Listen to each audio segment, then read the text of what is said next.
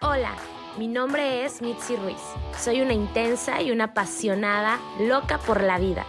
Este espacio está creado para los que buscamos romper el molde, los arriesgados, los que no nos conformamos, los atrevidos, los que nos cuestionamos y creamos nuestras propias respuestas, para los soñadores que tomamos acción, para los que entendemos el valor de transformarnos. Prometo que la vamos a pasar extraordinario. Así que, bienvenidos. Hello, ¿cómo están? Yo feliz y contenta de una semana más estar en este podcast. Y hoy tengo un tema bien controversial. O sea, he pensado mucho en hacerlo, pero no he querido hacerlo porque sé que puede generar controversia y así, pero es importante para mí como hablarlo porque tengo varias sobrinas, entre ellas mi hermana, de edades como muy juveniles, muy, muy chavitas. Y he estado viendo en los medios eh, de comunicación, si te das cuenta, en Instagram, que es la única red social en la que realmente comparto, ya casi no comparto, porque he estado observando todo lo que las redes sociales le hacen a nuestras vidas y cómo impacta nuestras vidas. Y siendo mamá de un hombre de casi 20 años y siendo parte de una familia que tiene muchos adolescentes, muchos jóvenes, yo pongo mucha atención en lo que ocurre en las redes sociales y ha habido, no sé por qué, pero últimamente puedo ver a muchas chicas de entre 25, 30 años creando contenido súper sexualizado, diciendo que eso es amor propio. En serio, es nuestro último recurso.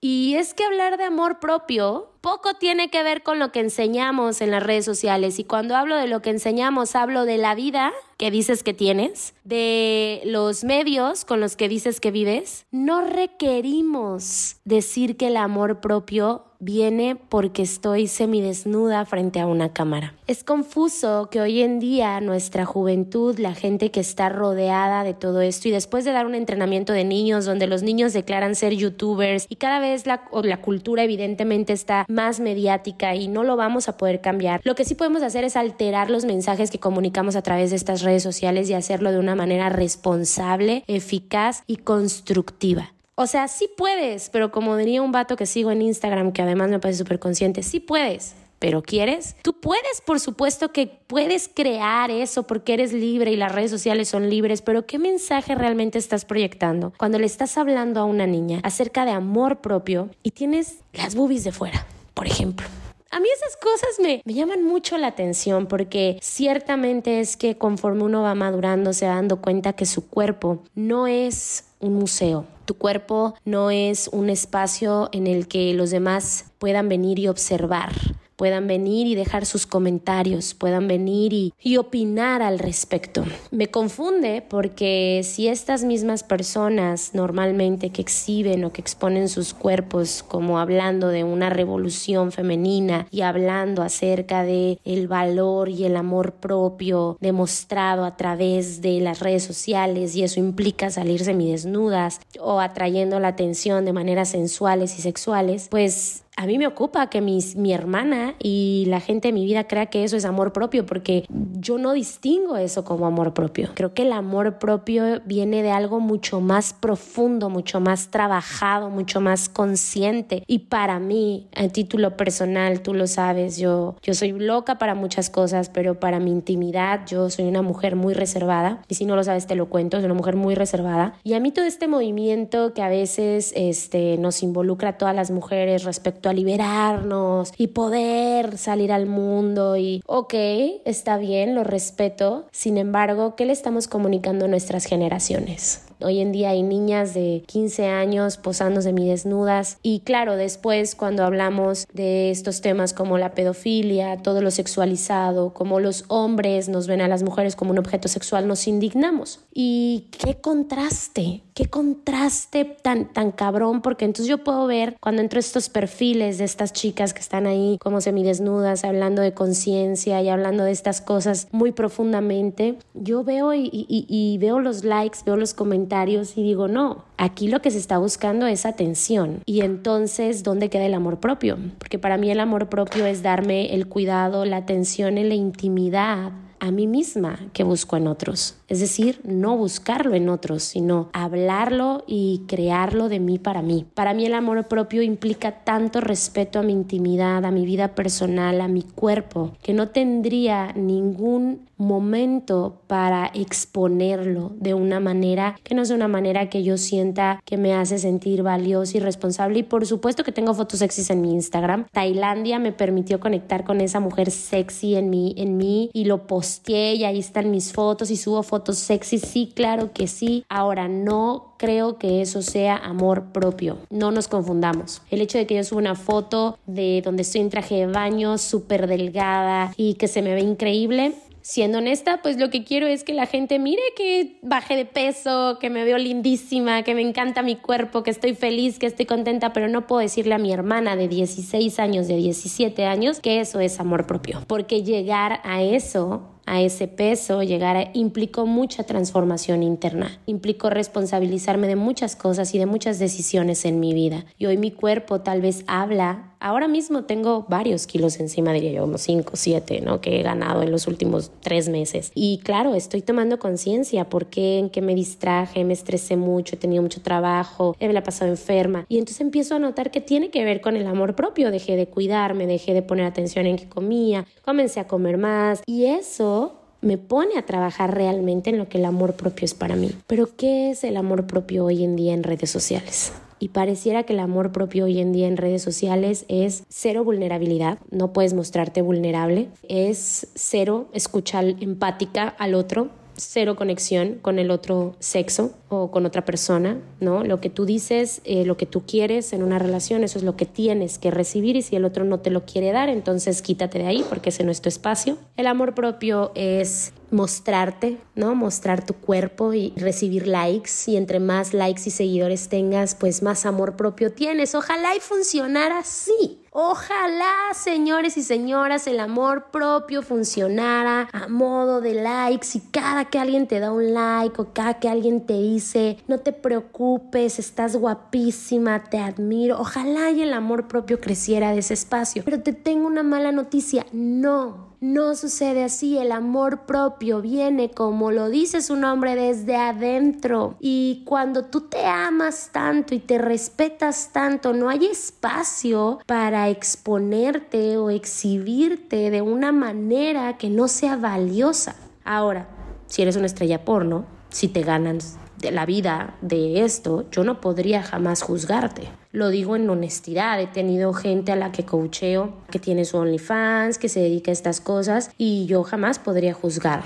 Es decisión de cada quien pero hay un beneficio palpable, real de comunicar eso. ¿Sabes? Yo no estoy diciendo que las modelos de Instagram estén mal, no, ellas monetizan eso, señores, pero no podemos decir que salir semidesnudos, que bailar eróticamente frente a una cámara en TikTok, eso es amor propio, porque estamos confundiendo muchísimo a nuestra juventud. Y entonces el peso que teníamos nosotros respecto a nuestro físico, respecto a nuestra sexualidad, tú has pensado cuando subes estos contenidos, cuando compartes estos contenidos? ¿Cómo le llega esa información a la gente que está creciendo? Yo recuerdo que mi adolescencia fue traumática, un poco porque estaba perdida entre ser niña y ser adolescente y porque había muchas expectativas que crear, pero no existían las redes sociales. Yo soy muy compasiva hoy con todos los chavitos, las chavitas, los niños, las niñas, los adolescentes y los adultos de veintitantos años que requieren lidiar con las redes sociales, además de todo lo que emocionalmente requieren atravesar. Y creo que eso nos debe de llevar a todos a estar conscientes de lo que consumimos y compartimos en estos medios. El amor propio está lejos de verse en una foto de Instagram.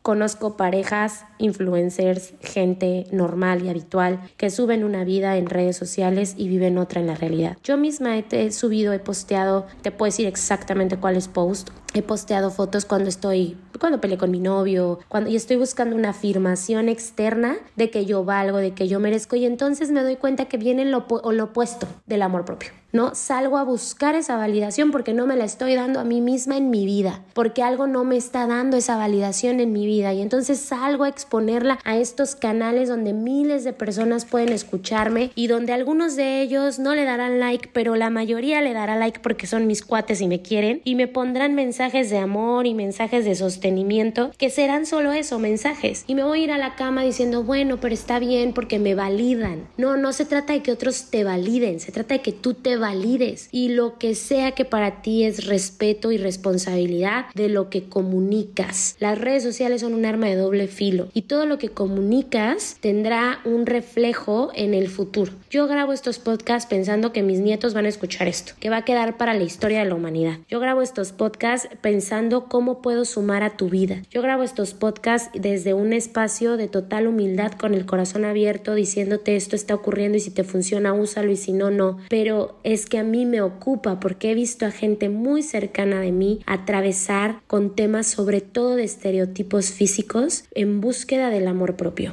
Y yo solo tengo para decir una cosa. El amor propio no se ve en una historia, en un reel o en una foto de Instagram. El amor propio se ve en tus hábitos, en cómo te hablas cuando estás a sola y en la aprobación que tú te das a ti mismo de tus elecciones. El amor propio se ve en la validación que obtienes de ti y no de los demás. El amor propio se ve cuando no buscas que otros te aprueben, sino buscas que tú te apruebes, que tu relación con tu familia, que tu relación contigo mismo, con tu cuerpo, que tu relación esté ahí, esté alineada y no se trata de estar perfecto siempre, que ser un ser humano es, tener quiebre, pero se trata de dejar de buscar la validación en otros. Yo creo que las redes sociales hoy en día son un arma y todos nosotros tenemos la posibilidad de usarlos. Notemos y distingamos qué es lo que queremos comunicar.